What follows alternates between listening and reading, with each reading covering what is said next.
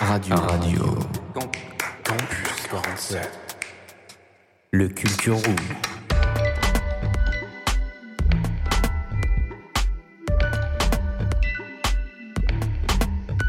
Bonjour, bonsoir à tous et bienvenue sur Radio Campus 47. Je suis avec Solène aujourd'hui, comment ça va? Hello Victor, ça va et toi? Au maximum, aujourd'hui on va se faire une petite émission autour du harcèlement. On a réussi à avoir du coup des professionnels hein, de ce milieu, on est allé voir aussi un peu la température chez les jeunes, comment ça se passait. On va avoir le droit à plusieurs interventions, on va essayer peut-être même de faire une petite discussion à la fin. Euh, toi déjà, est-ce que tu pars avec un petit a priori sur euh, ce domaine? Euh, Pas d'a priori, mais plus des, des questionnements et envie de savoir aussi ce que, notamment, on va discuter avec une association féministe et ça, c'est un point de vue qui, qui m'intéresse fortement. Yes, du coup c'était La Mèche, une association féministe, c'est ça? Ouais, féministe intersectionnelle, tout à fait. On a discuté harcèlement sexuel, sa définition, ce que les victimes euh, peuvent faire pour s'en sortir et pour dénoncer. Et on a aussi parlé des discriminations envers, euh, envers euh, le genre, des discriminations de genre et euh, envers les orientations amoureuses et sexuelles. C'était très intéressant. Donc j'ai hâte. Qui c'est qui l'a fait l'interview? C'est moi qui l'ai faite, qui l'ai menée. J'espère d'une main de maître. Ah ben je l'espère aussi. Mais du coup on écoutera ça dans un second temps. D'abord on va recevoir euh, les lycéens de notre atelier radio de la semaine passée euh, au lycée de Baudre, c'est ça? Ouais, lycée de Baudre à Agen, on leur a posé quelques petites questions par rapport au harcèlement et leur point de vue, vu qu'ils sont dans un milieu scolaire, et Yes. euh, très intéressant. Et puis aussi il y aura euh, du coup le travail de Camélia, c'est ça, qui est allé au lycée Georges Sand d'Anérac, qui a pu prendre la température auprès de CPE et des jeunes, un peu pareil que nous, mais vu que c'était du coup elle qui a mené l'interview, euh, lui a demandé bien sûr si on pouvait utiliser euh, son humble travail à nos fins personnelles. Tout à fait, on va écouter un extrait du travail de Camélia et de ses amis auprès de la CPE, Madame Louveau, de ce lycée Alnérac. D'accord. Eh bien, on va enquiller tout de suite avec ça et après ce sera la chronique, euh, la chronique pardon, de l'Intech, c'est ça? Avec euh, Quentin from the New World, c'est un mangaki. Et euh, après il y aura de la musique, bien sûr, avec Hide and Seek de Nux. C'est choisi par Max, le- cette beauté. Un accent anglais de qualité. Et franchement, ça swing dans la tasse de thé. On enquille tout de suite du coup avec les lycéens. RC47. En direct du lycée de Baudre, on est avec. Samy, et Yanira. Quand on vous parle d'harcèlement, euh, ça vous fait penser à quoi? À des personnes qui se sentent mal, déjà, et aussi euh, se sentir seul, se sentir de côté, délaissé, exclu. pas à l'aise euh, avec soi-même. Est-ce que vous considérez euh, que vous avez été assez sensibilisé à ce sujet? Par le lycée ou par, euh, par ailleurs Enfin, Tout ce qu'on a, c'est des affiches, mais euh, par exemple, des explications de la part des professeurs ou quoi, non, pas vraiment. Non, pas vraiment. Non, pas assez. Vous aimeriez en avoir plus? Vous pensez que c'est utile? Euh, Je pense pourquoi que pas ce serait bien. Pourquoi pas? Est-ce que vous l'avez déjà, vous avez déjà été confronté à ça? Euh, Que ce soit être témoin ou victime ou- Euh, Après, euh, l'harcèlement, on s'en rend pas compte forcément parce qu'on rigole avec tout le monde et c'est même nous, on peut être euh, source d'harcèlement pour quelqu'un alors qu'on s'en rend même pas compte, même si on rigole avec la personne. Mais euh, peut-être qu'elle-même, elle le ressent comme de l'harcèlement quand elle est seule. euh, on voit pas la, on voit pas de la même manière. Du coup, euh, peut-être que nous-mêmes, on, on, co- on collabore. euh, Contribuer, ouais. voilà, on contribue sans au- faire exprès sans faire exprès. Donc euh, vous avez déjà été témoin euh, sans en avoir conscience en fait. Oui, Et euh, ça vous fait quoi euh, après coup Quand vous vous en rendez compte? Euh, ben, ça fait de la peine parce qu'on ne se rend pas compte du mal-être forcément des gens. Euh, parce que, comme il a dit, on ne le voit pas forcément directement. Et c'est qu'après, la personne seule qui, euh, ben, qui se sent mal. Donc Et- ça fait de la peine de ne pas pouvoir aider les personnes au bon moment. Euh, Et surtout, c'est que la personne, elle va pas forcément nous le dire. Donc, euh, on le sait pas directement. Et c'est peut-être qu'après qu'elle ait fait quelque chose euh, ou euh, qu'elle nous l'ait dit ou quoi, qu'on se rend compte On bien après euh, qu'on a fauté. Dernière question, est-ce que vous pensez qu'aujourd'hui, euh, la prévention qu'on a, pu, euh, qu'on a pu faire, ça a diminué le harcèlement ou alors euh, ça n'a rien changé finalement? Moi, je pense que ça ne change pas. Ouais. Non. Ça change pas parce que les gens ils se rendent pas compte. Même pas eu des petits progrès euh, Pas forcément. Ça a été banalisé un peu. Du coup, ben, ça fait que. En fait, l'harcèlement, c'est complexe parce que c'est c'est souvent oublié. Et comme les personnes qui subissent le harcèlement ne le disent pas forcément, eh bien, on pense qu'avec toutes les préventions qu'on a, c'est- si elles ne parlent pas, eh on pense qu'il n'existe pas en fait. bah, Merci à vous d'être passé. Merci Avec beaucoup. plaisir. Bonjour, bienvenue sur Radio Campus 47. Alors aujourd'hui, on est au lycée de Baudre et j'ai en face de moi une élève de, de Baudre. Comment tu t'appelles? Je m'appelle Daviane, Bonjour Daviane. Euh, T'as quel âge, dis-moi? J'ai 18 ans. Aujourd'hui, on a envie de poser des questions aux jeunes par rapport au harcèlement. C'est quand même une thématique euh, qui est quand même euh, très importante et c'est important euh, d'en parler. Est-ce que tu considères qu'on te parle suffisamment de harcèlement? Est-ce que tu considères que tu es suffisamment sensibilisé sur le sujet? Non, non, on n'en parle pas vraiment. On sait juste, il y a juste des rumeurs qui passent sur certaines personnes, ça s'accumule, ça s'accumule, mais on n'a pas vraiment de sensibilisation sur ça exactement. Ouais, les professeurs, on vous en parle pas? Non, non. Et est-ce que toi, tu as déjà expérimenté le harcèlement d'une manière ou d'une autre? Soit est-ce que tu l'as vécu, si tu veux nous en parler, ou est-ce que tu en as déjà été témoin? Euh, J'ai été témoin des fois, mais c'est rien de vraiment grave, moi, à mon niveau. Donc c'est mmh. vrai que je sais pas trop. Mais je sais, du coup, ça peut aller parfois, ça peut être vraiment hyper, euh, hyper abusif, alors que des fois, ça part de rien. Et c'est vrai qu'on n'a pas vraiment le contrôle là-dessus, et que même en parlant des adultes, ça va pas arranger les choses. Même des fois, ça va faire que les empirer, donc on ne sait pas trop quoi faire avec. Oui, de toute façon, quand on pose cette question, c'est pas euh, pour euh, culpabiliser ou quoi que ce soit, parce qu'en tant que jeune, on se retrouve devant euh, la chose qui arrive, et puis, bah, comme tu dis, on est impuissant, on ne sait pas quoi faire. Est-ce que tu penses que tu te sentirais suffisamment en confiance pour en, par exemple, si tu vois ça arriver ou si ça t'arrive, est-ce que tu te sentirais en confiance pour en parler autour de toi, que ce soit à des amis ou à des adultes? Oui, oui, franchement, je pense que c'est mieux d'en parler et pas de garder ça pour soi parce que bah, c'est comme ça que ça s'empire après pour nous-mêmes, pour notre, pour notre propre conscience même. Est-ce que tu penses qu'aujourd'hui, euh, la prévention autour du harcèlement, parce que c'est vrai que l'État en a un petit peu parlé, euh, est-ce que tu penses que ça a permis de diminuer le harcèlement ou que euh, ça n'a pas changé grand-chose? Non, je pense pas que ça ait changé grand-chose, le fait de juste d'en parler comme ça. Les, les gens ne changent pas juste parce qu'ils entendent quelque chose, des fois ça ne change pas grand-chose, je pense. Et est-ce que tu aurais une idée de choses qu'on pourrait faire pour que ça s'arrête? Franchement, à part changer la, franchement, à part changer la personnalité des gens, je vois pas trop comment on peut mm. faire. Bah, peut-être qu'au travers de l'éducation, de d'en parler tout simplement plus en cours, etc. Peut-être que. Oui, peut-être, oui. C'est vrai que déjà, si les profs et tout, ils en parlaient plus de qu'est-ce que, qu'est-ce que ça pourrait entraîner, même des fois, parce qu'il y en a, ils, ils harcèlent sans même savoir des fois que du coup, ça pourrait aller pour la, la personne qui se fait harceler. Et c'est vrai que le fait d'en parler un peu plus, de sensibiliser sur ça, bah, peut-être que ça pourrait peut-être aider. RC47. Euh, bon, tout d'abord, pour commencer, euh, est-ce que vous avez l'impression que le harcèlement est un phénomène récent ou est-ce qu'il existe vraiment depuis de nombreuses années au sein du lycée? Au sein du lycée Oui. Même. Il existe depuis de nombreuses années. Vous avez, depuis combien de temps à peu près? Bah, moi, je suis là depuis 13 ans, alors j'ai envie de dire, le harcèlement, il existe depuis toujours, mm. même dans les autres établissements simplement qu'on en parlait moins. Et surtout, c'est qu'il n'y avait pas encore, euh, à l'époque notamment, les réseaux sociaux. C'est-à-dire qu'en plus du harcèlement, se euh, s'est rajouté le cyberharcèlement, qui fait que ça donnait une autre proportion au harcèlement. Euh, à qui m'adresser sur, sur Marcel en cours ou en ligne et pourquoi c'est important d'en parler? Alors, bah, pourquoi c'est important d'en parler? Parce que quand on n'en parle pas, si on s'isole, si on reste seul, et souvent quelqu'un qui se fait harceler a tendance à ne pas parler, parce que le, principe même de la personne qui harcèle, je préfère bien dire personne qui harcèle que harceleur, mais bon, ça. Le principe même de la personne qui harcèle, c'est justement aussi de d'isoler l'autre, de le faire taire et de ne pas en parler.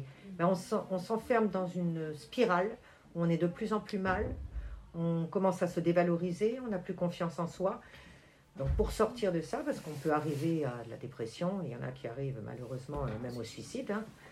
donc euh, il est essentiel d'en parler dès le début, parce que si on arrête les choses dès le départ, ben, évidemment, on évite tout ce mal-être et cette escalade qui peut être euh, dramatique. Comment réagir lorsqu'on est témoin d'une situation de harcèlement? Est-ce qu'il y a un protocole particulier? Alors, donc justement, ben là, je continue sur les jeunes victimes de harcèlement. Donc il faut parler. Alors il faut parler à qui? Il y a des adultes dans l'établissement. Quelquefois, les jeunes n'osent pas parler à un adulte. Ils parlent à des camarades. Plutôt qu'aller voir l'adulte, c'est plus facile. Donc là, je rejoins. Qu'est-ce que l'on peut faire pour aider quelqu'un qui est harcelé? Ben, Si on, on nous fait des confidences, si quelqu'un nous fait des confidences, il faut aller voir tout de suite un adulte puisque les adultes, alors je ne dis pas qu'on est spécialisé, nous, complètement dans le harcèlement, mais par contre, on va mettre tout de suite en œuvre, il existe un protocole, hein. nous, on est tenu de faire remonter dès qu'il y a harcèlement. Donc, il existe un protocole, puis c'est surtout qu'on va se mettre à accompagner le jeune qui est harcelé. Alors, tout dépend après à quel niveau. Si on arrête tout de suite le harcèlement, bien sûr, il y a une sanction qui tombe sur le jeune qui harcèle. Mais il peut y avoir aussi un suivi, un conseil de suivi euh, psychologique mis en place pour aider le jeune à l'accompagner. Ensuite, il y a quelques années, nous, dans le cadre du CVL, euh, on a formé des jeunes euh, qui ont été formés. Il y a eu une formation de ceux qui étaient élus au CVL et qui sont devenus ce qu'on appelle ambassadeurs. À savoir que ce sont des lycéens eh bien, qui, avec aussi les adultes de l'établissement, sensibilisent les élèves au harcèlement. Parce que plus on connaît le phénomène, plus c'est facile d'en parler, moins on risque d'être harcelé, puisque plus, on dit les choses dès qu'un début de harcèlement commence. Donc les ambassadeurs, non seulement ben, ils sont là pour peut-être recueillir aussi la parole et permettre à des jeunes qui n'osent pas parler à des adultes, entre autres, et tout de suite les diriger vers les adultes, mais aussi ben, euh, des ambassadeurs qui nous ont aidés à sensibiliser, à avoir des actions de sensibilisation et de prévention sur le harcèlement. D'accord. Euh, les jeunes nous disent souvent qu'ils n'osent pas parler du harcèlement qu'ils subissent par peur euh, des représailles. Euh, que pouvez-vous leur dire pour les rassurer ou pour les encourager à en parler? Alors souvent, quand c'est un camarade qui me ramène un, un élève qui est harcelé, ben, moi je lui donne aussi mon expérience. hein. Avant d'être ici, je travaillais même dans le 93. Alors là, je peux vous dire que c'est pour ça que je vous dis que le harcèlement, je le connais. Ça fait pas que 15 ans, hein, même si. Mais des années, des années. Et c'était la peur toujours des représailles. J'ose pas parler parce que bah, peur des représailles. Ben, Quand vous dites aux jeunes, mais si t'arrive quoi que ce soit, parce que souvent c'est ce qui se passe. Quand un jeune nous parle, nous on intervient sur ceux qui ont harcelé. Donc dès lors ils sont punis, ils retournent très souvent voir la victime pour leur dire tu as parlé, voilà ce qui va t'arriver. Et j'explique toujours aux jeunes, dès que, sais pas, si celui que j'ai puni intervient, recommence, revient, te menace, de tout de suite, tout de suite, tout de suite venir le redire. Parce que la menace, bah, c'est la loi du plus fort et c'est comme ça qu'on arrive à faire taire tout le monde. hein. Donc c'est vrai que c'est dur. Il faut surmonter la peur. J'ai mais tu reviens. Et souvent par expérience, bah, quand ils sont revenus, bah, déjà, très souvent les élèves ne sont pas partis leur dire. De porter des menaces, parce que ça aussi, on sait parler à celui qui harcèle pour pas qu'il porte de menaces. Mais très souvent, la victime, eh ben, quand elle est revenue, ben, elle s'est rendue compte qu'en effet, il ne se passait plus rien, que les choses s'arrêtaient. Donc ça aussi, ça permet ben, aux jeunes d'avoir beaucoup plus confiance. Et s'il y a un souci ou si ça revient avec quelqu'un d'autre, ou même eux, s'ils sont témoins de quelqu'un d'autre qui se fait harceler, là, évidemment, ils vont venir. Donc bien sûr qu'il faut installer un climat de conscience. Quand on ne trouve pas, parce que ça arrive, hein, quand on ne trouve pas l'adulte à qui parler aussi dans l'établissement, ou qu'on ne se sent pas accompagné, il y a bien entendu d'autres services, hein, et notamment là, je pense au cyberharcèlement, parce que c'est beaucoup plus compliqué pour nous de gérer le cyberharcèlement, parce que c'est pas dans l'école, ça ne s'arrête pas au mur de l'école. hein. Euh, ça continue aussi euh, le soir et même la nuit. Euh, bah, là, c'est porter plainte, hein, moi je le dis tout de suite, hein, tout de bon. On peut retracer hein, pour les téléphones, donc euh, il ne faut pas hésiter à porter plainte. Donc le dire aux parents, parce que là on dit qu'il faut tout de suite parler aux adultes, je vous parle en tant que CPE d'un établissement, mais les premières personnes à qui aussi il faut en parler, c'est aux parents. On a confiance en ses parents et on sait que les parents accompagneront et bougeront tout de suite. Si on n'arrive pas à en parler quand c'est à l'école, ben, les parents viendront tout de suite appeler, téléphoner et nous dire ben voilà, mon enfant est en train de vivre euh, l'horreur. Quels sont les effets du cyberharcèlement ou du harcèlement? Ben, comme je l'ai dit tout à l'heure, euh, les effets et les conséquences, c'est souvent euh, l'isolement, la dépression. Avant la dépression, ça va être la tristesse, le manque de confiance en soi, parce qu'on se dévalorise, qu'on croit que très vite, ben... Parce que qu'est-ce que c'est que le, le harcèlement? Déjà, la définition du harcèlement. Il y a deux choses qu'il faut retenir. C'est de la violence. Alors ça peut être violence verbale, donc ce sont des insultes.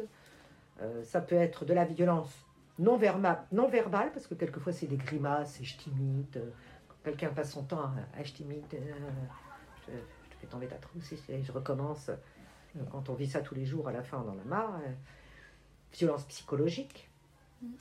Ça, on le connaît même euh, à l'extérieur euh, aux établissements scolaires, hein, parce que le harcèlement, il n'existe pas que dans les établissements scolaires. Et violence physique. où là on se met à plusieurs, et puis on tape, on donne des petites claques en passant, et puis bon, et ça va de plus en plus loin. Et le deuxième point important pour définir le harcèlement, c'est que donc ça peut être toutes ces formes, ces formes de violence, avec de façon, c'est là que c'est important, de façon répétitive. S'il se passe un acte de violence une fois, par un jeune une fois, on ne peut pas parler de harcèlement. Parce que dans le harcèlement, et c'est ça qui est très très destructeur, c'est l'effet de répétition. C'est-à-dire que le- la victime vit en permanence des agressions, alors qu'elles soient verbales, physiques ou non verbales, mais en permanence et de façon répétitive, toujours, euh, toujours, tous les jours, tous les jours. Y a-t-il des sanctions prévues pour les harceleurs au niveau de l'établissement? Comment le harcèlement est-il géré dans l'enceinte de la cité scolaire? Alors les sanctions, bah oui, mais après ça dépend toujours euh, à quel niveau on intervient. Mais bien sûr, c'est-à-dire que ça peut aller jusqu'à si c'est euh, souvent deux, trois fois on intervient parce qu'au bout de deux, trois fois la personne commence à venir nous dire et on empêche et on arrête tout de suite. Ça peut être euh, alors tout de suite prévenir les parents hein, qui sont auteurs du harcèlement. Alors ça peut aller de la retenue, mais c'est surtout à la sanction. Ça peut être exclusion et puis ça peut aller jusqu'au conseil de discipline. hein. En poussant, moi je le dis, alors là, moi honnêtement, quand, si ça va très très très loin, il faut à tout prix que les parents aussi portent plainte à côté. C'est-à-dire qu'il n'y a pas que l'établissement, il faut porter plainte. Comme je l'ai dit, il y a des remontées, on est obligé de devenir, de faire des remontées hein, sur des cas de harcèlement. Ici, très très lourd, à ma connaissance, c'est pas arrivé. Ça veut dire que on arrive à arrêter avant. Et alors, depuis quelques années, on ne le fait pas parce qu'on a malheureusement changé beaucoup de chefs d'établissement. Mais après, qu'est-ce que l'on doit faire? Ben, En fait, c'est euh, c'est ce que l'on faisait avant. C'est toute une campagne de prévention et de sensibilisation auprès des, des jeunes. Alors, quand elle existait ici, on touchait au départ particulièrement les niveaux de quatrième pour le collège. Et euh, au niveau du lycée, on faisait ces campagnes de sensibilisation au niveau des secondes. Et après, plus spécifiquement sur le cyberharcèlement auprès des troisièmes. Ces campagnes de sensibilisation consistaient en fait à faire un brainstorming après avoir vu un petit film.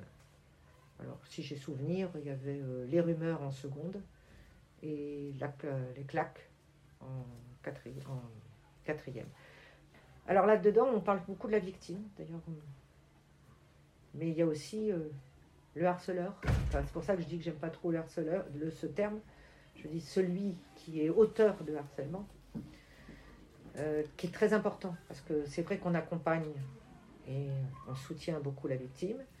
Il y a punition et sanction. Que la punition, la sanction vis-à-vis de la personne qui est auteur de harcèlement. Mais quelquefois, on s'aperçoit aussi que celui qui va harceler, euh, c'est arrivé très souvent qu'il ait été victime lui-même de harcèlement plus jeune. Oui, parce qu'il y a forcément des choses qui provoquent euh, ça. Voilà, c'est-à-dire que euh, ben, un temps, enfin, moi je, là je l'ai vu ici dans le collège, des, des élèves qui harcèlent les autres, et puis quand on remonte, ben, ils ont été victimes eux-mêmes, c'est-à-dire qu'ils reproduisent finalement ce qu'ils ont vécu, souvent en école primaire par exemple. Et avec l'âge, euh, ils se sentent un peu plus confiance en eux, ils ont repris un peu plus confiance, sont un peu plus grands, et finalement ils reproduisent euh, un petit peu ce qu'ils ont connu. euh. Donc c'est de faire prendre aussi, c'est-à-dire qu'il n'y a pas que la victime qu'il faut accompagner, il faut aussi, et il n'y a pas qu'une sanction, je veux dire sanction, punition euh, qui tombe, il faut aussi que cette personne-là comprend pourquoi, qu'est-ce qu'elle fait, quel est le mal qu'elle fait à l'autre, euh, lui apprendre ben, à avoir de l'empathie, vous savez ce que c'est l'empathie, se mettre à la place de l'autre pour comprendre ce que vit l'autre quand il harcèle comme ça. Donc il y a aussi un travail à faire avec la personne qui harcèle. Pour, pas qu'il, pour tout simplement qu'il ne recommence pas et qu'il ait conscience de, de- ce qu'il fait. hein. Voilà. Mais du coup, vous pouvez nous parler un petit peu du rôle euh, des témoins, enfin de l'importance de leur rôle, du coup? Alors, ben, les rôles, le, le rôle des témoins, c'est que comme on disait tout à l'heure, celui qui est victime, très souvent s'isole, n'ose plus parler, n'a plus confiance en lui, pense que c'est de sa faute, pense euh, donc se renferme sur lui. Et très souvent, ce qui se passe, ben, on n'est pas harceleur si on est tout seul. On peut l'être, mais enfin très souvent, si, ben, il faut du spectacle. Parce que quel est le, besoin pour celui qui harcèle C'est de se sentir fort, de se sentir intéressant, d'être reconnu parmi les autres. Donc très souvent, ben, il faut des spectateurs. Et ces spectateurs, ben, c'est ce qu'on appelle quand même, c'est ceux qui sont témoins. Malheureusement, ben, c'est que euh, on voit qu'il y a des élèves qui s'en amusent, qui en rigolent, donc finalement, ben, qui partagent un petit peu euh, ce que fait le harceleur, hein, voilà, et puis qui quelquefois deviennent même euh, harceleurs eux-mêmes. Donc ceux, par contre, il y a souvent une masse qui a tendance à rester silencieuse et ne rien dire. Et c'est comme ça qu'on laisse perpétuer le harcèlement et que ça peut aller très loin. Alors que si ces témoins-là, ben, la première des choses qu'ils doivent faire, à votre avis, euh, c'est quoi En parler. ben, c'est d'en parler. C'est-à-dire que si la victime n'y arrive pas, ben, c'est d'aller accompagner la victime et, et de venir tout de suite l'aider, soit la pousser à venir en parler, soit d'aller en parler à sa place parce qu'elle n'ose pas. Voilà. Autre chose que je conseille souvent aussi, c'est que les personnes qui se font harceler, très vite, comme elles sont pas bien, elles ont tendance à s'isoler dans un coin dans la cour. C'est encore plus facile pour ceux qui harcèlent, puisque l'autre est isolé dans la cour et donc personne ne voit. On va venir l'embêter. Ça, moi, je l'ai connu quand j'étais en région parisienne. C'est très facile d'isoler quelqu'un et de, de- de l'embêter, de le harceler. euh. Alors, je conseille toujours, moi, la personne, justement aussi, au contraire, et des hauts témoins, de venir l'accompagner, l'entourer. Quand on est un groupe de 5-6, on est toujours plus fort que quand il y en a une personne tout seul. hein. Si on est 5-6, C'est pas la même chose. ils viendront pas. hein. Donc, au contraire, c'est très important quand, alors, quand on est témoin, de venir en parler, de pousser la victime vraiment à en parler et de l'entourer. C'est comme ça qu'on peut aussi agir. Euh, pour la dernière question, euh, que conseillerez-vous aux jeunes qui souhaiteraient aider dans la lutte contre le harcèlement? Ce que je conseille, bah, tu vois, voilà, là Parce que c'était déjà un énorme conseil. C'est le premier, le plus facile déjà à faire. C'est de dire que c'est. Bon, la première chose, c'est conseiller la personne qui en est victime, l'accompagner et lui conseiller d'aller voir, soit d'en parler à ses parents, soit de venir voir les adultes dans l'établissement. Très souvent, parce que souvent, nous, euh, ce sont les camarades qui accompagnent la personne qui est harcelée. Souvent, elle ne vient pas toute seule.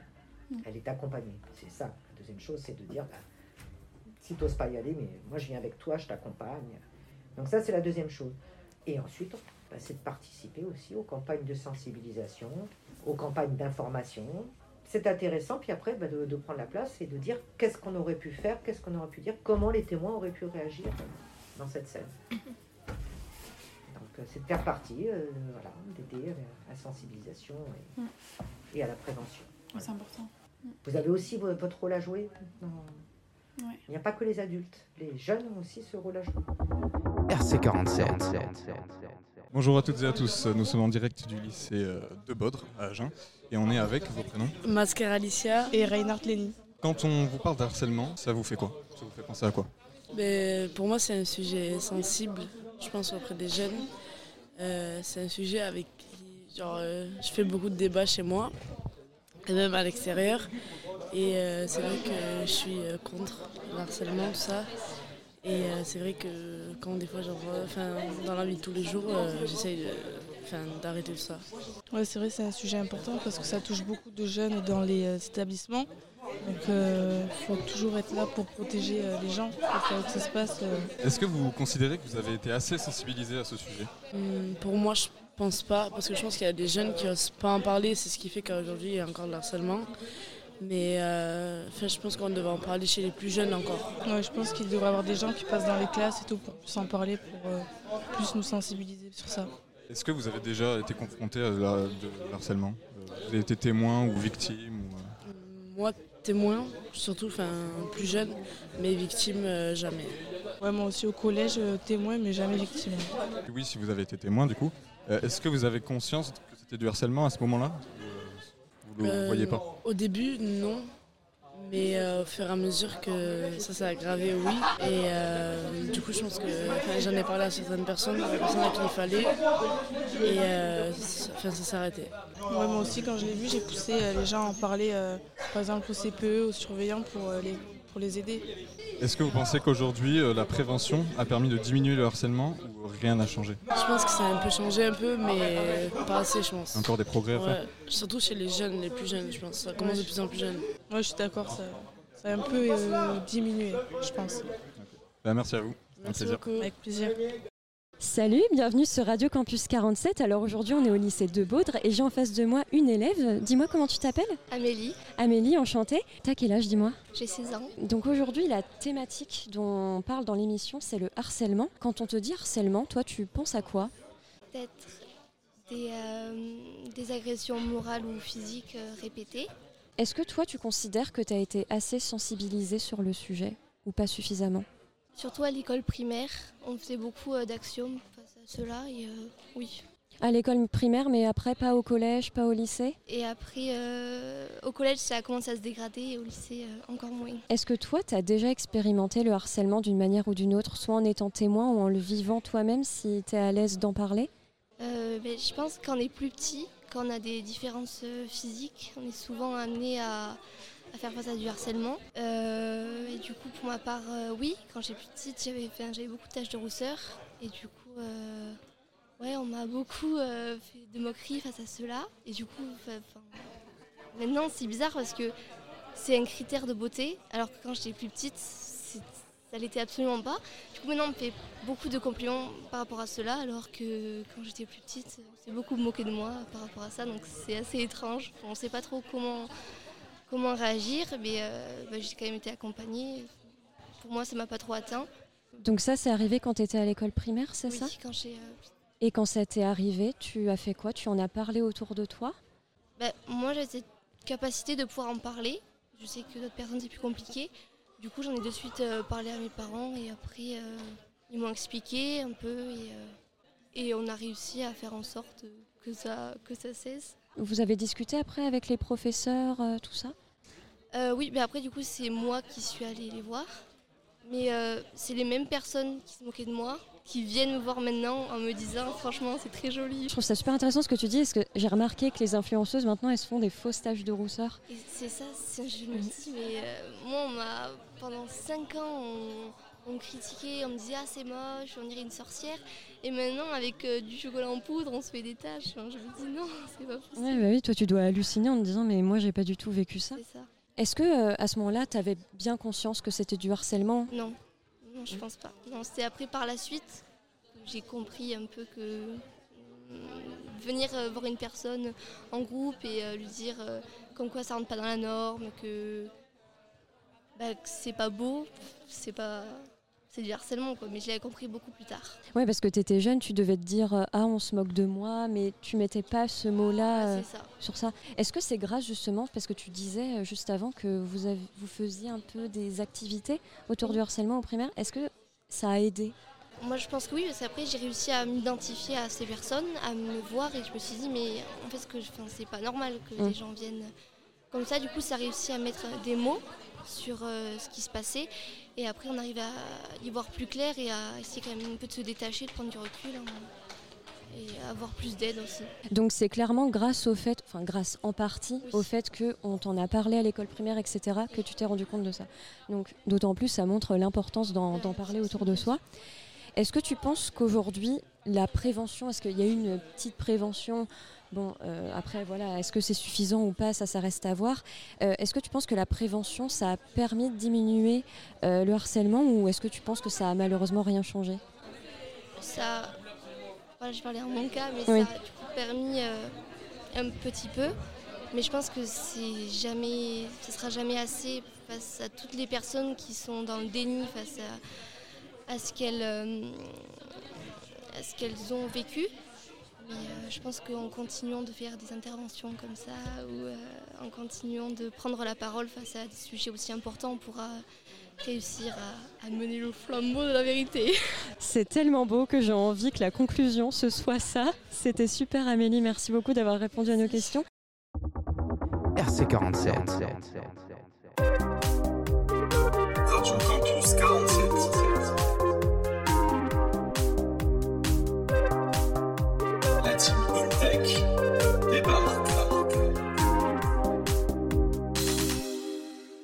Analyses critiques de manga et animés.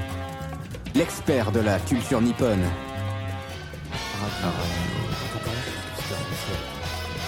La légende dit qu'il ne lit jamais les sous-titres.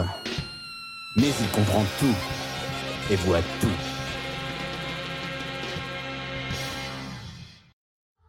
Salut à tous fans d'animé en tout genre, c'est Quentin, et aujourd'hui on va parler de From the New World, aussi appelé Shinsekai Yori.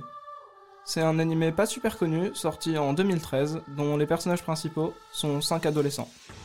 Ils vivent une vie on ne peut plus normale, ils vont à l'école, ils ont leurs camarades de classe, ils, ont, ils font des activités. Dans ce monde, tout le monde est doté de dons psychiques que l'on appelle pouvoir.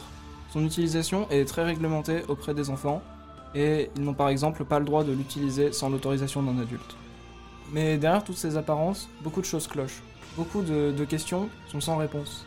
Et aussi la disparition mystérieuse de certains camarades qui enfreignent ces règles éveille la curiosité de nos personnages. Ces questions les rendent curieux, et comme tous les adolescents du monde, ils sont curieux et veulent des réponses. De plus, enfreindre les règles à cet âge-là, ils aiment beaucoup. Donc, au fur et à mesure, ils vont commencer à enfreindre certaines règles de plus en plus importantes. Et un jour, ils trouveront des réponses qu'ils auraient préféré ne jamais avoir.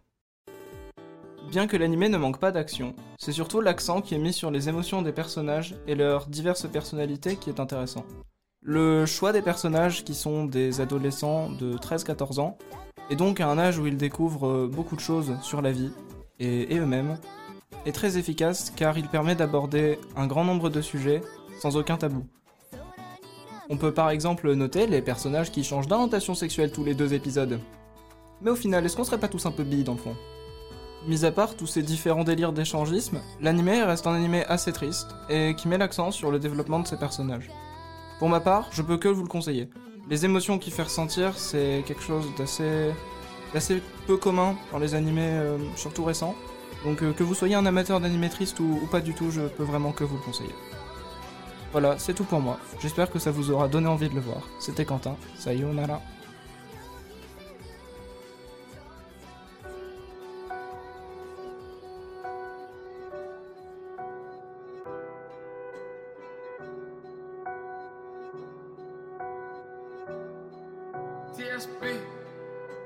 The day that they mess like the day that Tom met Jerry.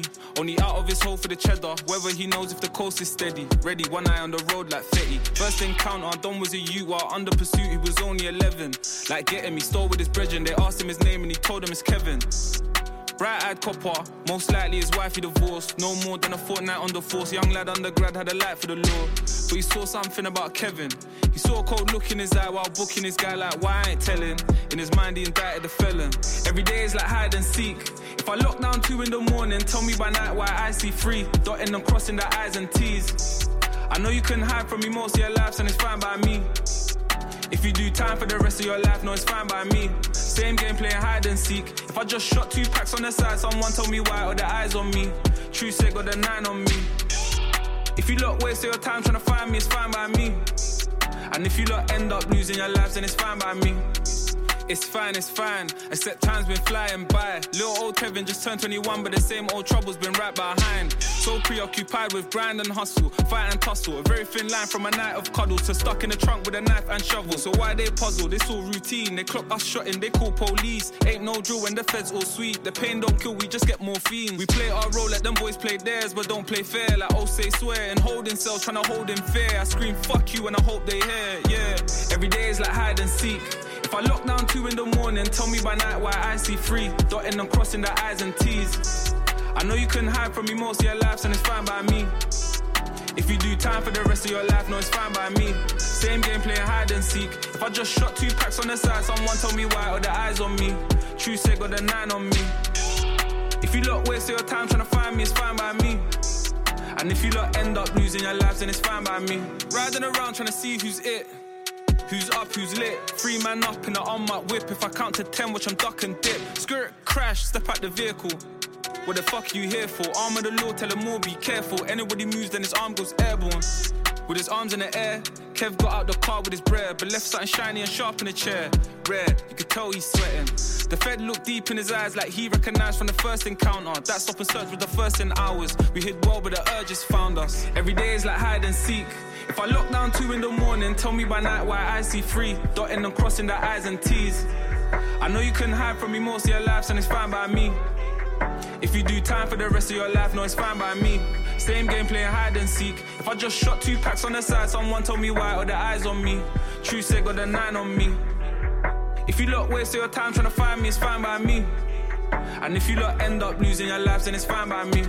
Every day is like hide and seek. If I lock down two in the morning, tell me by night why I see three. Dotting and crossing the I's and T's. I know you couldn't hide from me most of your lives, and it's fine by me. If you do time for the rest of your life, no, it's fine by me. Same game playing hide and seek. If I just shot two packs on the side, someone told me why, or the eyes on me. True say got the nine on me. If you lot waste your time trying to find me, it's fine by me. And if you lot end up losing your lives, then it's fine by me.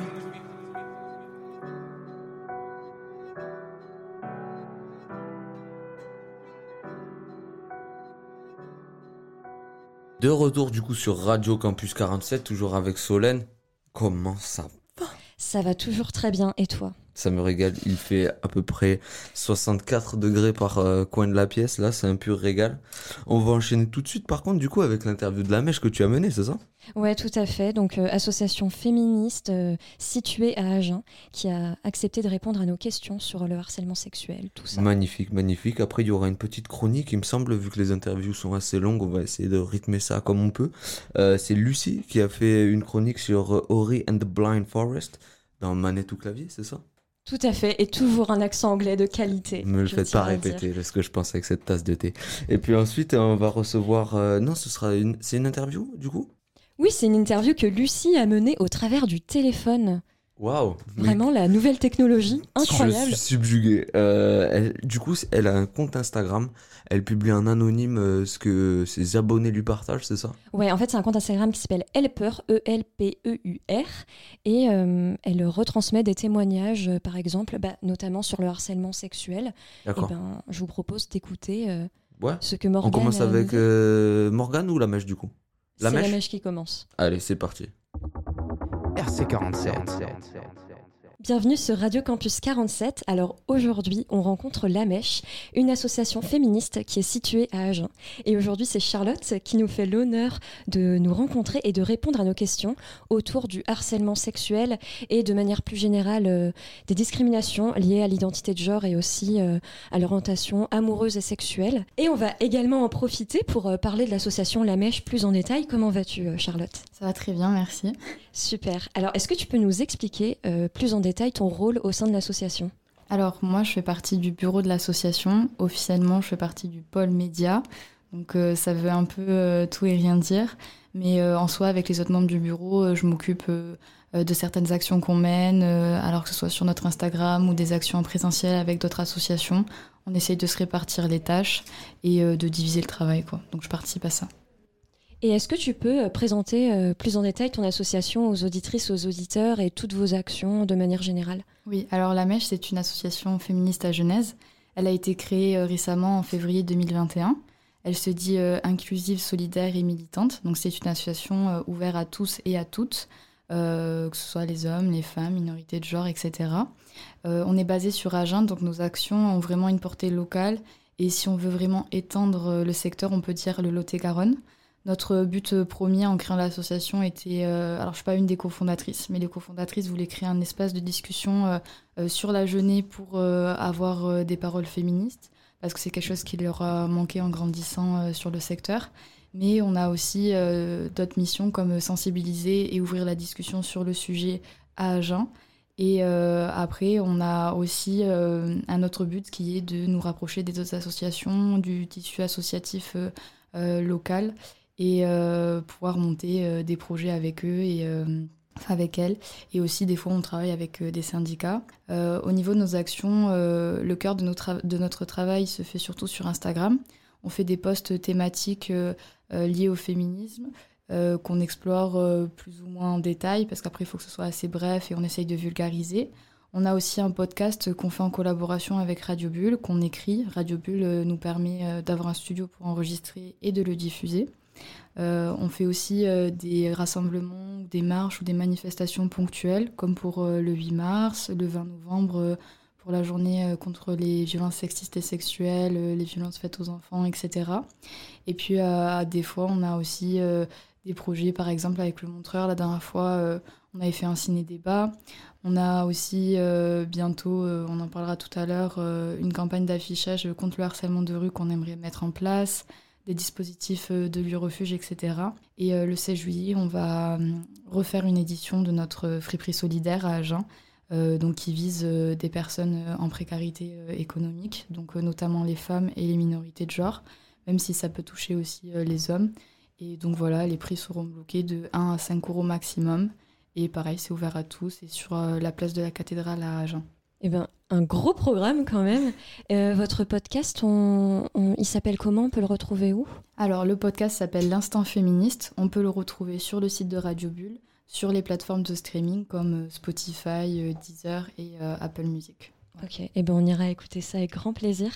Donc ce mois-ci, nos émissions ont pour thématique la prévention et on trouvait important et d'utilité publique, évidemment, de parler de harcèlement sexuel. Déjà, Charlotte, est-ce que tu peux nous dire comment reconnaître le harcèlement sexuel? Tout ce qui peut être des actes, euh, des regards euh, ou même des paroles envers une personne euh, qui a une connotation sexuelle.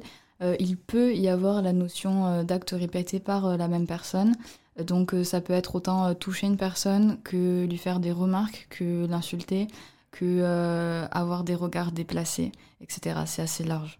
Donc, euh, en gros, si une personne sent qu'un acte, un- une parole, elle sent que, que ça lui convient pas, que ça la met mal à l'aise, ça peut euh, être ça. Oui, tout à fait. Et ça peut aussi se produire dans plein de sphères de la vie quotidienne, autant dans le monde du travail que par exemple dans les transports en commun, dans la rue, euh, au sein de la famille, euh, même dans euh, un groupe d'amis, ça peut vraiment prendre plusieurs formes. Et les personnes qui font ce harcèlement sexuel peuvent être aussi... Il n'y a pas de profil type, ça peut être plein de personnes. D'ailleurs, dans beaucoup de cas, c'est des personnes qui sont connues de la victime, par exemple un collègue de travail, un ami, entre guillemets. Et de toute façon, à partir du moment où la victime n'est pas à l'aise avec ce qui est caché derrière, par exemple, de l'humour, ou euh, avec, euh, ben non, c'était une tape amicale, ce genre de choses, à partir du moment où la victime, de toute façon, elle, euh, elle ne consent pas à ce qu'on lui parle comme ça, ou qu'on la touche de telle ou telle manière, ou qu'elle est gênée, ou qu'elle est, ou qu'elle a peur à cause des regards ou des actes, c'est du harcèlement, et dans tous les cas, c'est pas normal.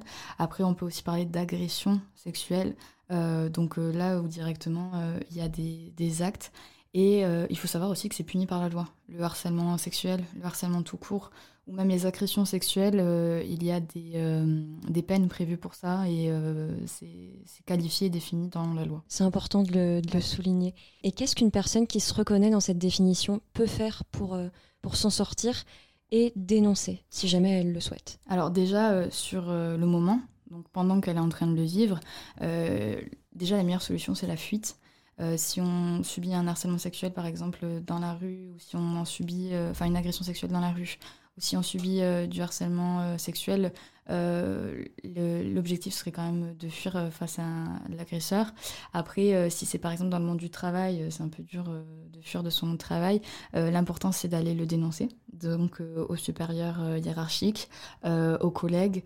On peut aussi, sur le moment, dire ce que l'agresseur est en train de faire. Par exemple, arrête de me suivre. Ou euh, t'es en train de dire ça, mais euh, moi ça me gêne, ou c'est complètement déplacé, c'est obscène, etc. On peut aussi euh, appeler à l'aide à d'autres personnes. Euh, donc viser une personne en particulier dans un groupe de personnes et dire il est en train de faire ça, ça me dérange ou aide-moi. La personne en face peut aider et créer un, effet de groupe en fait qui dissuaderait le harceleur et le permettrait d'arrêter de faire ce qu'il fait. Et après, comme je l'ai dit, c'est puni par la loi, donc ce qu'on peut faire c'est soit aller voir des associations et en parler. Et ces associations peuvent soit nous aider dans notre situation, soit nous accompagner euh, au poste de police, parce que euh, on conçoit que c'est pas facile d'y aller soi-même, sachant qu'il y a beaucoup de problèmes, des fois, euh, pour être honnête. Donc peut-être passer par une association, c'est plus facile, sachant qu'il y a des associations, par exemple comme le planning familial, qui ont des liens avec certains services de la police, donc du coup c'est plus facile d'y aller. Et j'ai vu dans un sondage Ipsos, je crois, qu'il y avait 86% de personnes qui avaient été témoins de harcèlement sexuel mais qui n'avaient pas su réagir. 86% c'est quand même énorme. Euh, Qu'est-ce qu'une personne qui est témoin de harcèlement sexuel peut faire pour aider la victime?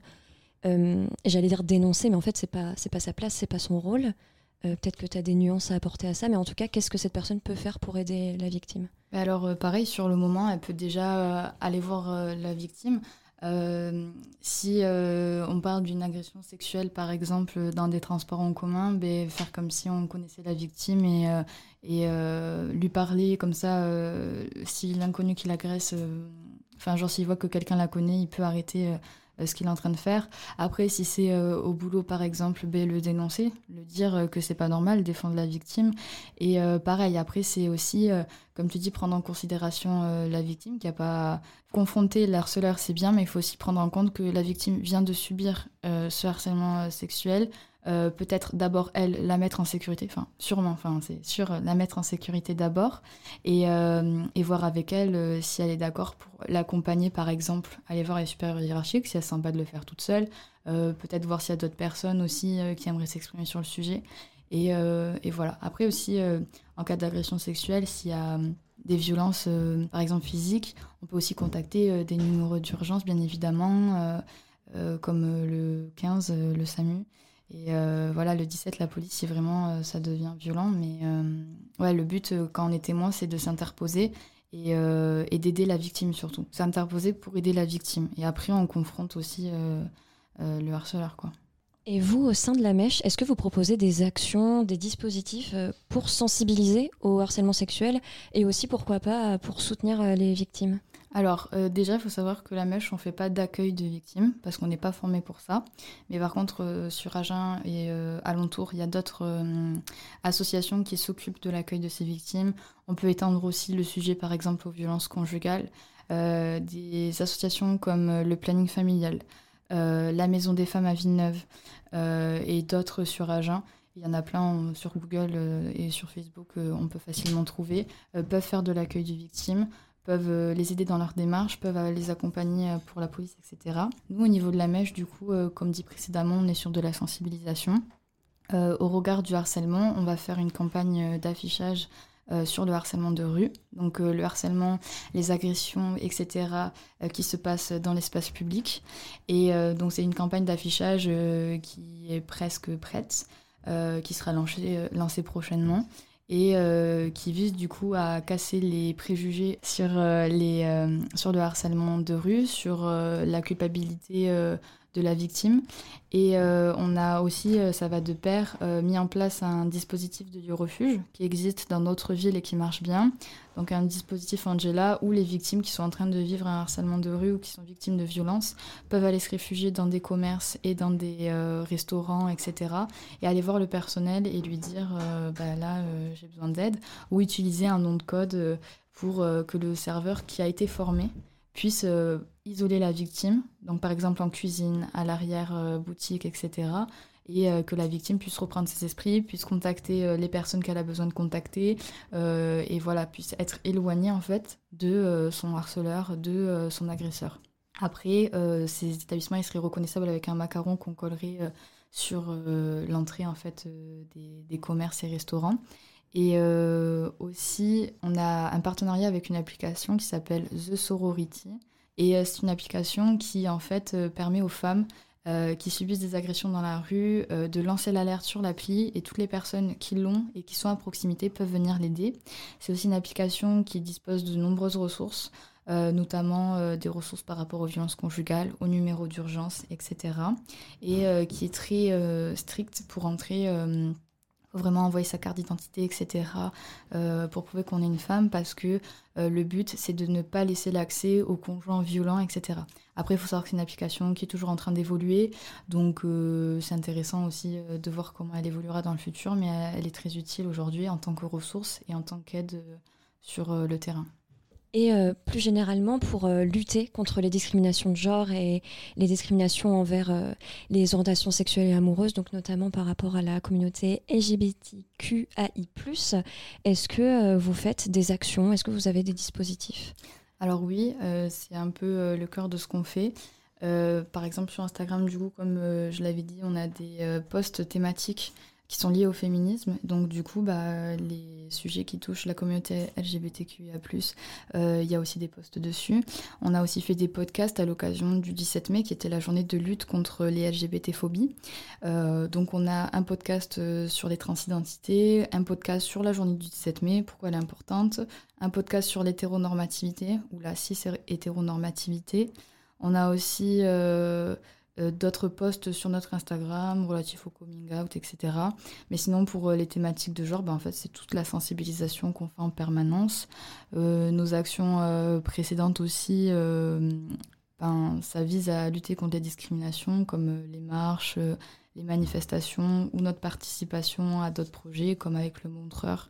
On avait fait un ciné-débat où on avait diffusé un film féministe et puis après on avait pu discuter avec les personnes. Ça permet localement d'ouvrir le dialogue sur ces sujets, de sensibiliser et euh, voilà aussi de libérer la parole de certaines personnes. Et est-ce que vous êtes en lien avec d'autres dispositifs, d'autres associations? Euh, Est-ce que tu en connais tout simplement euh, d'autres qui aident et soutiennent les victimes de discrimination et de harcèlement sexuel? Alors oui, alors je vais vous donner des associations plutôt locales du coup sur Agen. Nous on a travaillé avec, on travaille souvent avec les mêmes associations même si on essaye de s'ouvrir à d'autres associations. Du coup, s'il y en a qui écoutent et qui font partie euh, d'Asso à Genèse avec qui on n'est pas encore en contact, faut pas hésiter à, à, venir euh, nous DM sur Instagram ou nous envoyer un mail à association.lamèche.gmail.com sans accent. Et donc, euh, sur le local, comme j'ai dit, il y a le planning familial. Donc, le planning familial, c'est assez général, mais il y a quand même une thématique un peu prédominante sur la sexualité, sur l'IVG et un petit peu les violences conjugales. Mais ils sont aussi euh, tout à fait formés pour euh, tout ce qui est euh, thématique liée au genre, etc.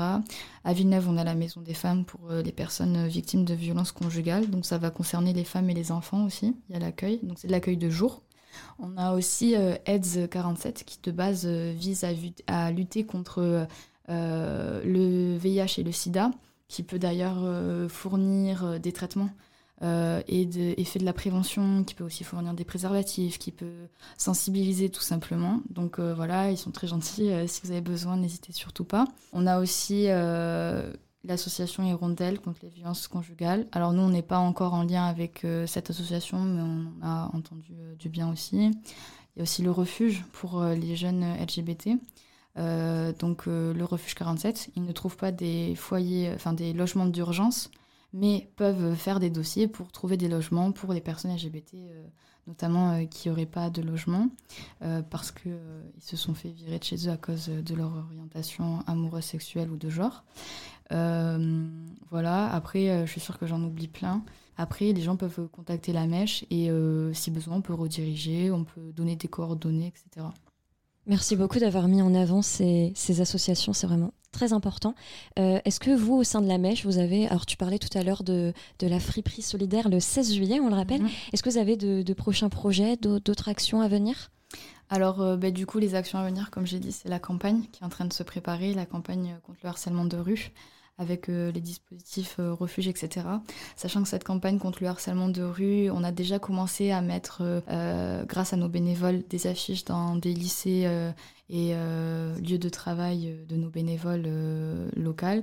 On aimerait voir euh, par la suite si on n'éteindrait pas cette campagne de harcèlement à d'autres lieux, euh, hormis du coup euh, lieux scolaires et lieux de travail, peut-être, je sais pas moi, des salles de sport, ce genre de choses à voir. Après, comme on l'a dit, en ce moment, on est beaucoup concentré sur la préparation de la friperie solidaire. D'ailleurs, les gens peuvent nous contacter pour faire des dons de vêtements. Et les vêtements qui resteront à la fin de la journée seront redonnés à Emmaüs ou ce genre d'association locale. Et les fonds récoltés nous permettent de nous financer à l'année. Euh, toutes les impressions d'affiches, euh, de banderoles, euh, les invitations d'invités pour par exemple les ciné-débats, etc. payer après toute notre communication, ça va servir à ça. Et voilà, pour l'instant, on est sur ça. Et Charlotte, est-ce que tu as un dernier mot à transmettre à nos auditrices et auditeurs? Et notamment, tu pourrais repréciser le pseudo Instagram de la mèche? Alors, euh, du coup, le pseudo Instagram, c'est asso-du8, la mèche, sans accent. Et on a aussi un Facebook, euh, Association euh, Féministe La Mèche. la Mèche, elle recrute entre guillemets tout le temps. Si les personnes veulent rejoindre l'asso, il n'y a aucun souci. L'adhésion, elle est de 5 euros pour les moins de 25 ans et les personnes à faible revenu et elle est de 10 euros pour les plus de 25 ans, ouvert à tout le monde, femmes, hommes, minorités de genre, etc., euh, sans distinction. Et euh, on, donne le on donne le temps et l'énergie qu'on peut au sein de l'association. Les bénévoles peuvent participer à tout. Donc euh, voilà, n'hésitez pas à nous contacter pour plus de renseignements et, et, à nous suivre sur Instagram pour parler féminisme. Merci beaucoup Charlotte d'être venue répondre à nos questions.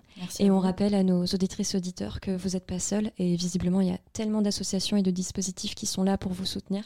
Donc voilà, merci beaucoup en tout cas d'être venu euh, répondre à nos questions. Merci à vous. RC47. Radio. Radio. Campus 47. L'instant geek. Ouais, mais c'est pas toi qui décides. En fait, c'était sûr Bonjour et bienvenue dans cette chronique. C'est Lucie. Et aujourd'hui, j'ai décidé de vous parler d'un jeu vidéo magnifique. J'ai nommé Ori and the Blind Forest.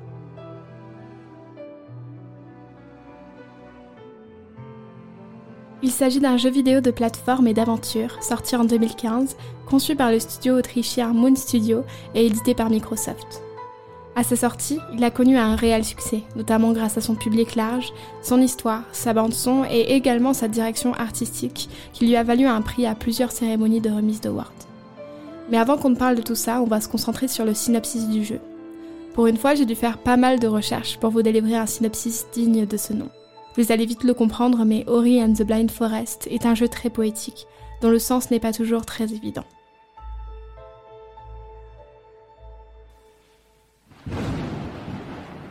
En pleine nuit orageuse, une feuille de lumière se détache de l'arbre aux esprits. Elle finit par atterrir chez une créature de la forêt, Naru. La feuille de lumière, vous l'aurez compris, il s'agit d'Ori. Face à lui, Naru décide de le prendre sous son aile comme son propre enfant. Pendant un moment, ils vivent heureux, mais plusieurs années plus tard, Ori et Naru souffrent de la faim, car la forêt se meurt. Ils parviennent comme ils peuvent à survivre, mais au bout d'un moment, à bout de force, Naru s'éteint. Ori part alors en quête de l'arbre aux esprits pour sauver la forêt. Sur son chemin, il fait la rencontre de Seine, la lumière de l'arbre aux esprits. Elle lui apprend la raison de la dégénérescence de la forêt et qu'il est le seul à pouvoir la sauver. Si on met de côté son histoire, qui est vraiment très belle et très touchante, ce qui est marquant dans ce jeu, ce sont ses graphismes et sa bande-son. L'équipe de Moon Studio a mis 5 ans à concevoir ce projet, s'inspirant d'œuvres comme Super Metroid, The Legend of Zelda Link to the Past, ou encore quelques Ghibli comme Princesse Mononoke ou Le Voyage de Chihiro. Je trouve qu'on ressent énormément l'influence de ces derniers exemples, notamment dans le personnage de Naru. Les animations sont sublimes et je trouve que les identités de Naru et Dori, qui s'impriment dans leurs émotions, leur façon de marcher et d'être, sont très bien pensées. Pour ce qui est de la bande-son, elle est entièrement composée par Gareth Cocker, et on peut dire que c'est du génie. La performance a été effectuée par un orchestre, rien que ça, et a été enregistrée dans un studio de Ocean Way Recording à Nashville. Pour créer ces chefs-d'œuvre, que vous entendez en fond depuis le début de cette chronique, Gareth Cocker commence par composer des morceaux conceptuels, sans réelle structure ni consistance, puis se sert de ses idées conceptuelles pour créer l'identité d'Ori and the Blind Forest. Tout ça grâce à l'équipe de développement qui lui explique l'intrigue, les personnages et l'ambiance globale du jeu.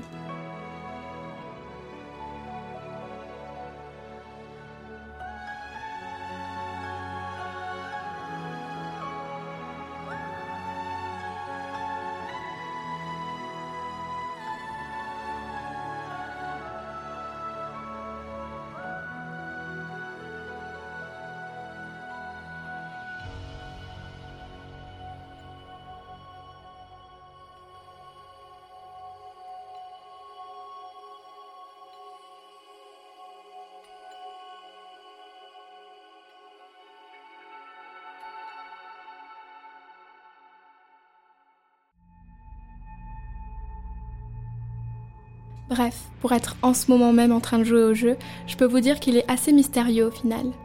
Tout au long du jeu, à travers Ori, on se retrouve face à de nouveaux dangers, de nouvelles épreuves, de nouveaux terrains, toujours en quête de découverte et d'énigmes à élucider. Il faut sans cesse redoubler d'efforts pour parvenir à avancer. Pour sauvegarder, il faut attendre d'obtenir ce qu'on appelle un lien d'âme, mais ce n'est pas un jeu qui est frustrant pour autant. C'est simple.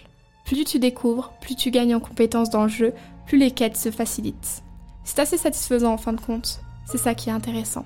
C'est un jeu classique avec de nombreux objectifs, mais qui pour autant a une histoire, une ligne directrice qui annonce un but, une conclusion.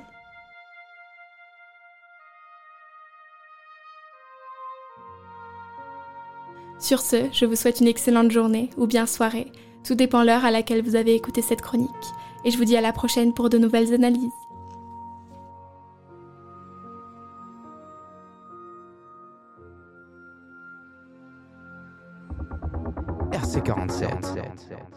Bonjour Morgane, comment vas-tu? Bonjour Lucie, je vais très bien et toi? Je vais très bien. Tu tiens un compte Instagram que l'on peut qualifier de communautaire et qui s'appelle Helper.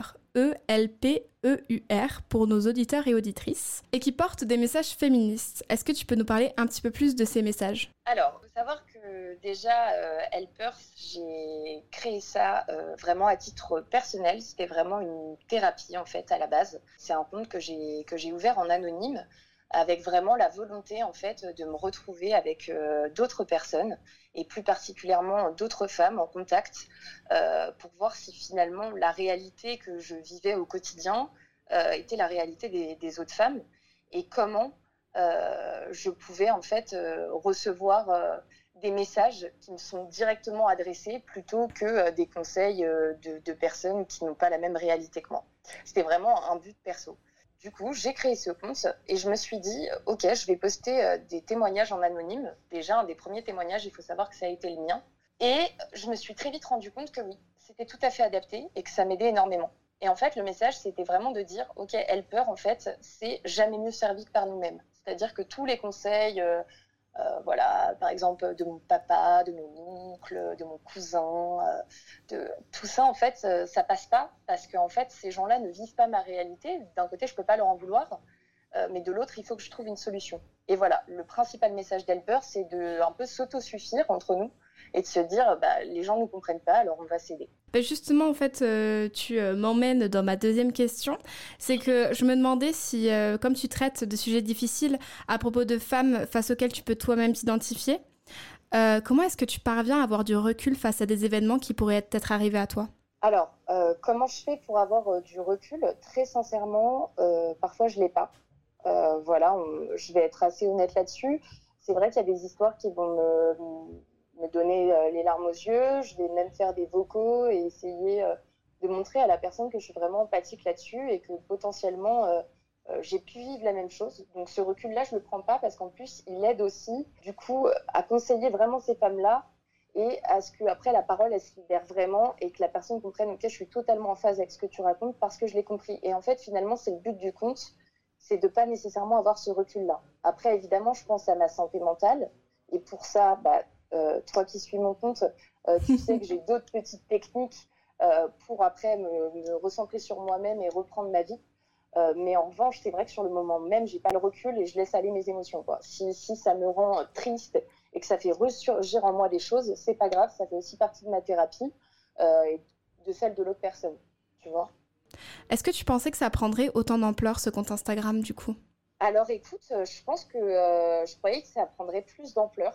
C'est marrant cette question parce que euh, je pense que au début, je l'ai vraiment ouvert en me disant euh, euh, ouais, il y a beaucoup de gens qui vont s'abonner, c'est sûr. En fait, je croyais vraiment au projet en me disant très très vite, je pense que dans les trois mois, le compte il peut prendre beaucoup d'ampleur, c'est-à-dire au moins 10 cas. Finalement, ça a été un choix un peu personnel après, c'est que je me suis dit peut-être que aussi le message que je renvoie, c'est pas d'avoir beaucoup d'abonnés. Peut-être que c'est ça qui me sécurise, ce côté safe place où je reconnais les photos de profil de mes abonnés, je reconnais les noms.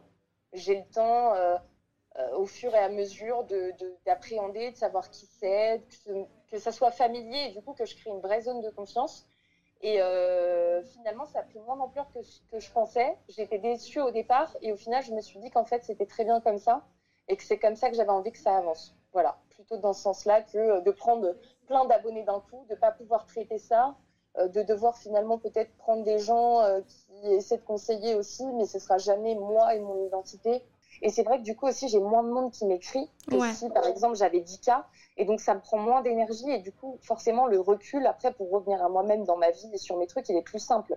Parce que du coup, c'est pas toute la journée où constamment je reçois des messages. Euh, il faut que je me ménage pour pouvoir aussi bien conseiller les gens. Parce que comme j'explique à chaque fois sur Helper, quand on n'est pas bien soi-même, on peut pas conseiller les autres. Oui, c'est Et on peut le faire avec émotion aussi, il hein, n'y a pas de souci, on peut être bien et avoir de l'émotion et ressentir de la tristesse sur le moment, mais il faut pas que ce soit un état, en fait, euh, que ça devienne une personnalité.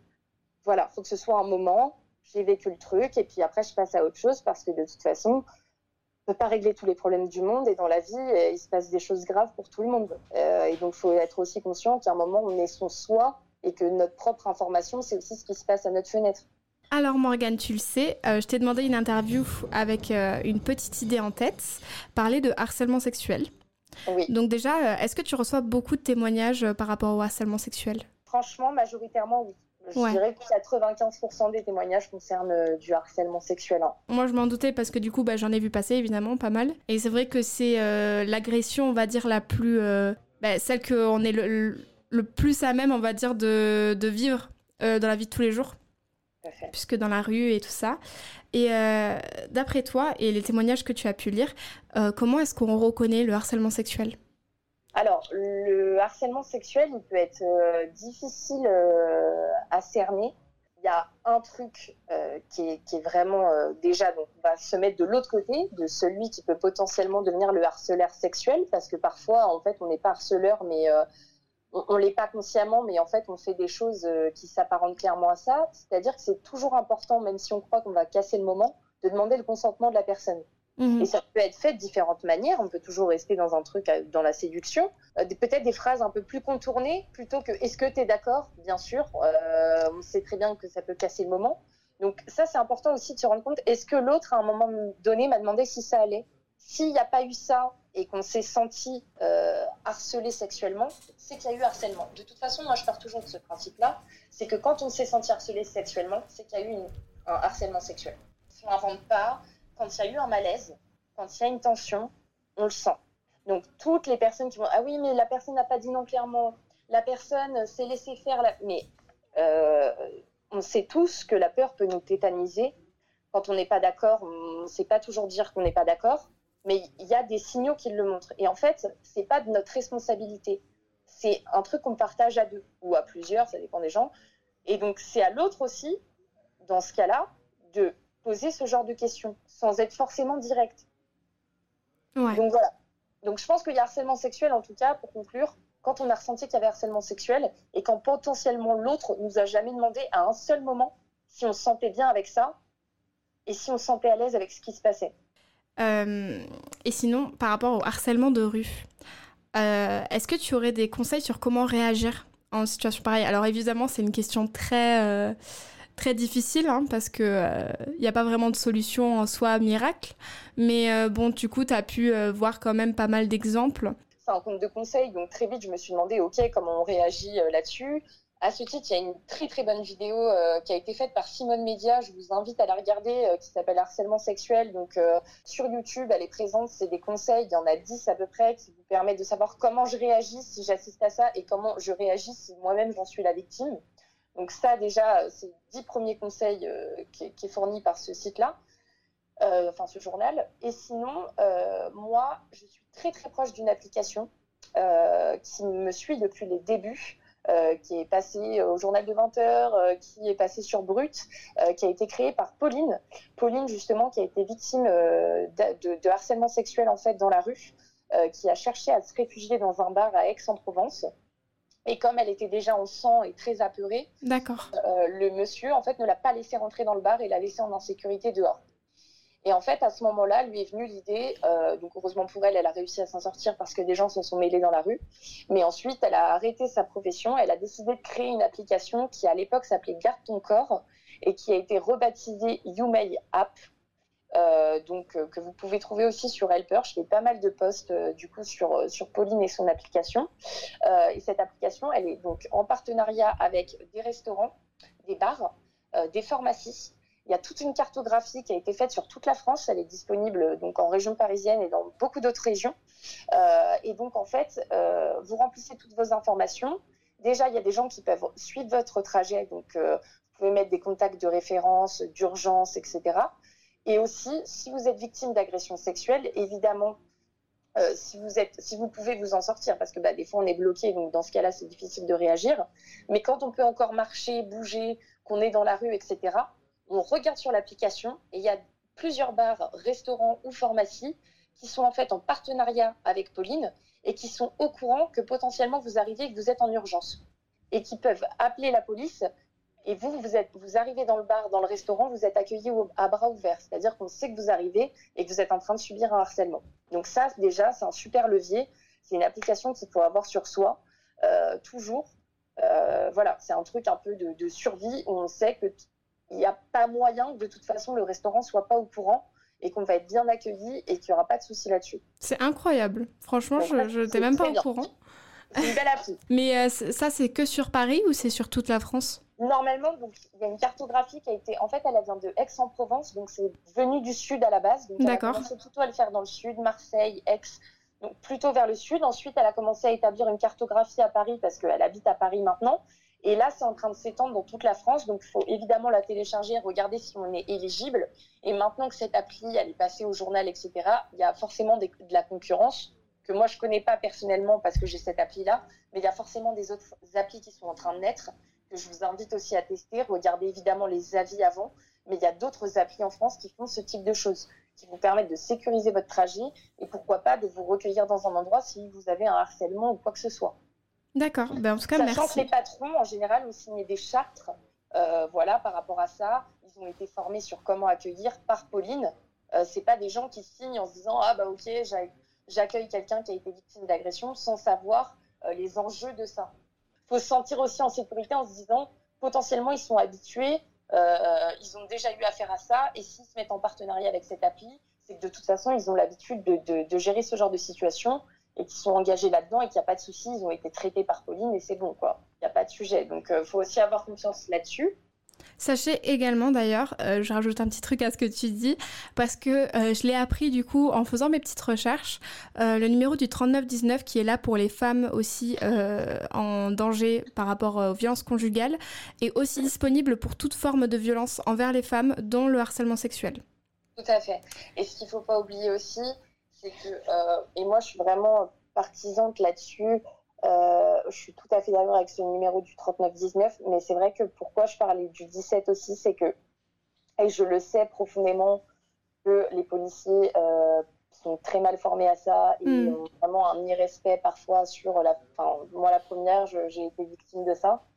Mais je me suis pas arrêtée à cette expérience et c'est vraiment un truc que je donne sur Helper et qui peut être vu vraiment comme de la psychologie positive lourde euh, et qui ne prend pas en compte les émotions des gens. Mais au contraire, moi, ça m'a aidé. C'est-à-dire que c'est pas parce que j'ai eu des mauvaises expériences euh, avec des policiers, et dans mon cas, en plus, c'était des policières. Donc, euh, en plus, c'était d'autant plus dur parce que j'étais face à des femmes qui se foutaient clairement de ma gueule, en fait. Euh, franchement, pour le dire de manière un peu vulgaire. et j'ai toujours gardé confiance en me disant, s'il arrive quoi que ce soit, je suis légitime d'appeler la police, je suis légitime de me faire entendre, et ce qui arrive est grave. Et donc, euh, j'ai eu affaire, malheureusement, il y a un mois, à une violence conjugale dans mon immeuble. J'ai appelé la police de mon secteur avec qui ça s'était mal passé quand j'avais porté plainte. Et évidemment, c'est des équipes différentes. Et euh, donc, euh, il y, a une, y a une équipe qui s'est déplacée vraiment dans les cinq minutes dans l'immeuble, qui a été super, vraiment, autant avec moi qu'avec les gens qui étaient inquiets, qu'avec la femme qui était en train de vivre des violences.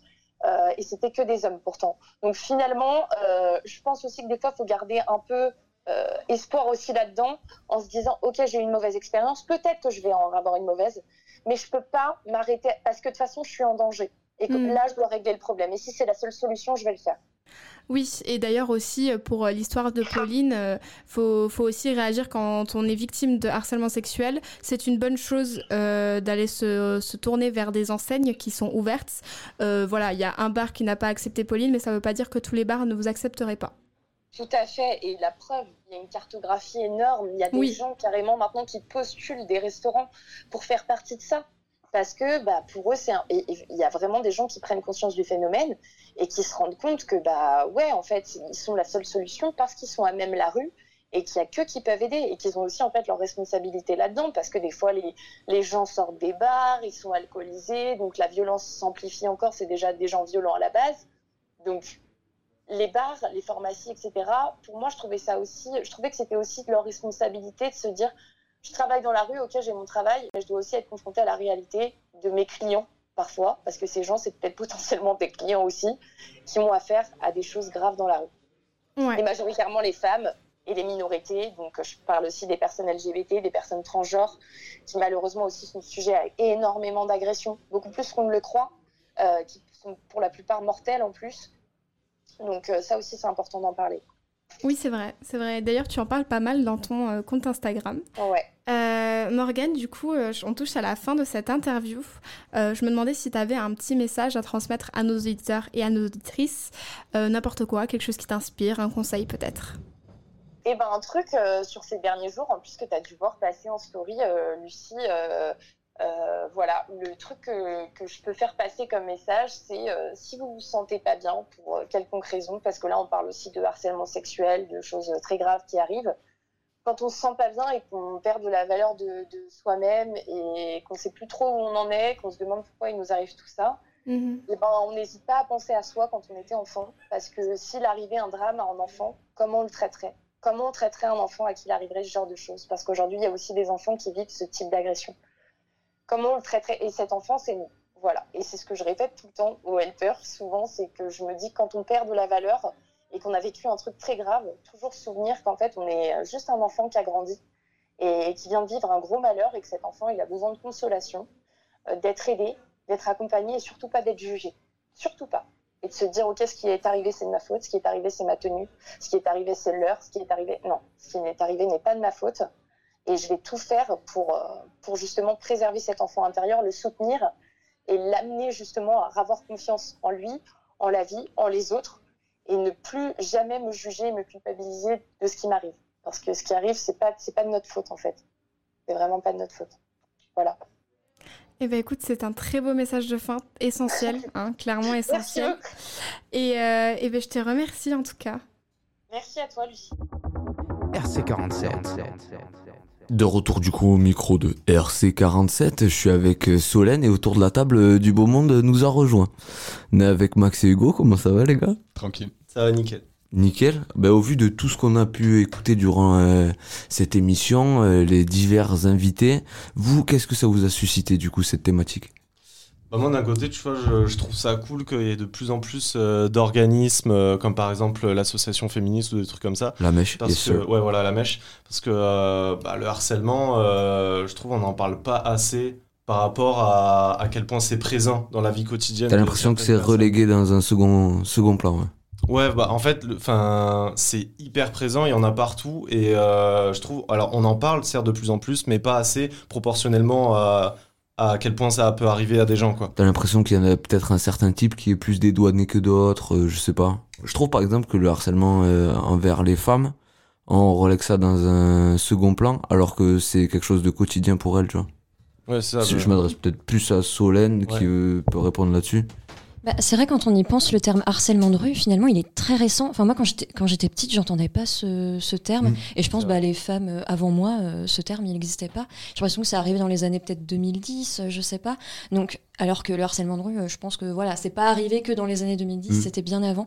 Donc ça prouve quand même quelque chose, comme quoi on commence à en parler euh, après, c'est pas encore pris tout à fait au sérieux, c'est un peu dommage, mais au moins on commence à en parler, la parole Est-ce que, est que, tu penses qu'au fur et à mesure euh, du temps et des années, les femmes se redressent? Avant, c'était peut-être un peu le dos courbé de ça, ça fait partie du rôle de la femme presque je pense par exemple aux années peut-être de nos grands-parents, voire de nos arrière-grands-parents, où c'est que la femme, elle avait pas la même place dans la société bah, en fait à l'heure actuelle. C'est sûr, je trouve à, une époque c'était carrément banalisé, c'était presque normal en fait. Hmm. Par exemple, tout con, mais euh, le, patron qui va faire des remarques sexistes à la secrétaire, enfin un truc un peu cliché, mais à une époque c'était presque normal en fait, on se posait même pas la question, alors que maintenant, euh, bah il y a des patrons qui se font condamner pour ça.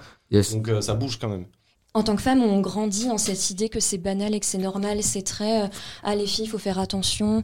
Mais à un moment, il faut peut-être dire aux hommes en fait euh, d'arrêter de, mm. faire ça tout simplement. C'est toujours à nous de faire attention, tout ça. Et en fait, c'est pour ça qu'on a banalisé ça dans, notre esprit. On se disait ah faut faire attention, c'est normal. Mais en fait, non, c'est pas normal. Et c'est pour ça que c'est important là, je trouve ce qu'on fait de, parler du harcèlement et de dire non, c'est pas normal en fait. Mm. Et il y a des moyens de s'en sortir et de dénoncer. Peut-être qu'on peut revenir aussi sur euh, les gestes à adopter, les postures à faire en cas de ben, si on est victime ou si on est témoin, peut-être? Ouais, effectivement, bah, comme, vous, comme vous avez pu l'écouter euh, dans l'émission, on a fait un point prévention avec Hugo. Et donc, euh, il y a des numéros, je vous invite à, repasser le passage. Euh, sinon, je crois que c'est le 30-20 et le 30-18. voilà, pour tout ce qui est harcèlement. Mmh.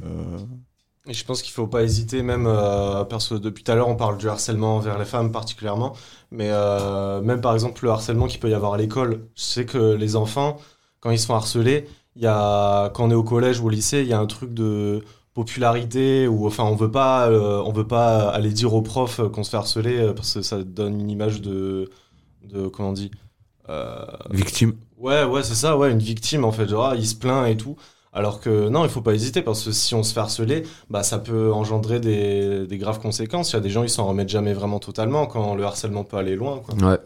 Puis même, on règle pas tout avec euh, une bonne paire de baffes. Je pense que Ouais, ça appeler les personnes compétentes, des fois, ça peut vraiment résoudre la situation. Et puis même, euh, t'as raison de dire que rester dans son coin quand on est confronté à ce genre de problème, c'est vraiment pas du tout la bonne posture. On a vu Ah, ce que ça pouvait engendrer. Surtout, hein. surtout pour des enfants qui se Ouais. construisent. euh, C'est sûr.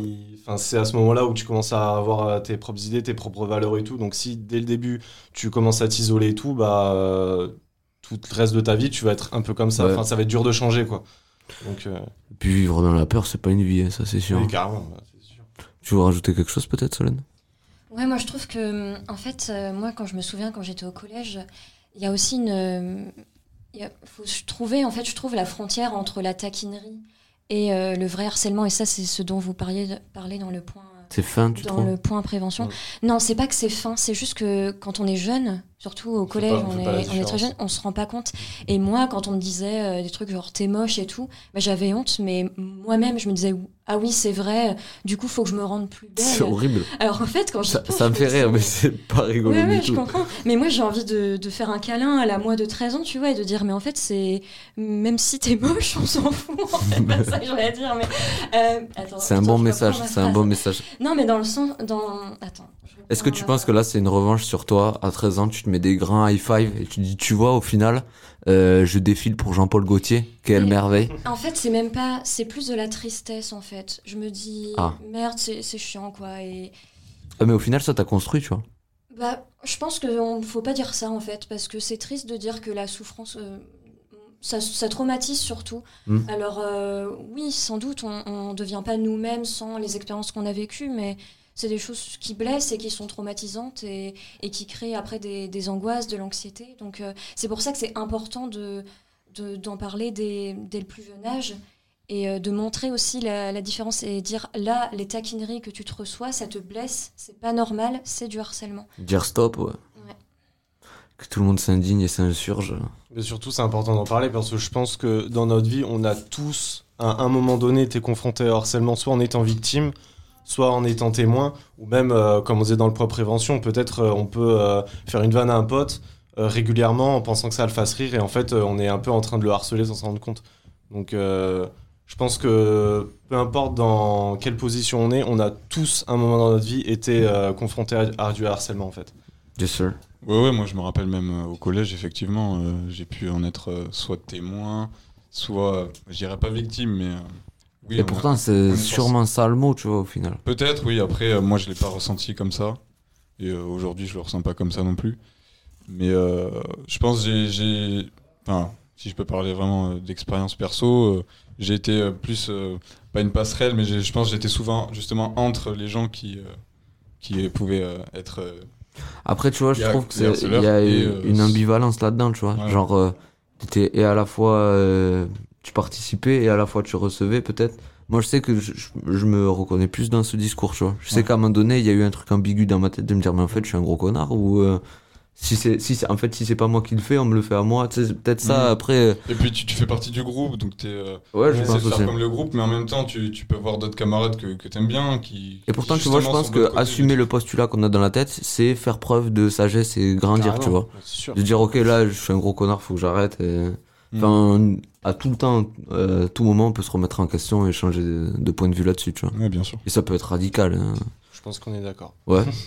ben, ça m'a fait plaisir de discuter de ça avec vous tous. hein. intéressant. On se fait une belle bise et on va se laisser en musique, hein, je pense. Un grand merci du coup à La Mèche, euh, à Morgane de Helper, à, bien sûr au lycée de Baudre et à Nérac. Un gros bisou à Camélia aussi qui nous a filé son boulot. Euh, on remercie du coup bien sûr euh, Max et Hugo pour euh, ce beau point prévention. Les chroniques avec euh, Quentin pour l'Intech et euh, Lucie euh, pour euh, ses manettes ou clavier. Ouais, quelle chance. Du coup, on va se laisser en musique avec Golden, le choix de, de Solène, hein, Harry Styles, my leg. Et on se dit à la prochaine, du coup. À la prochaine. Salut tout le monde. Ciao, ciao.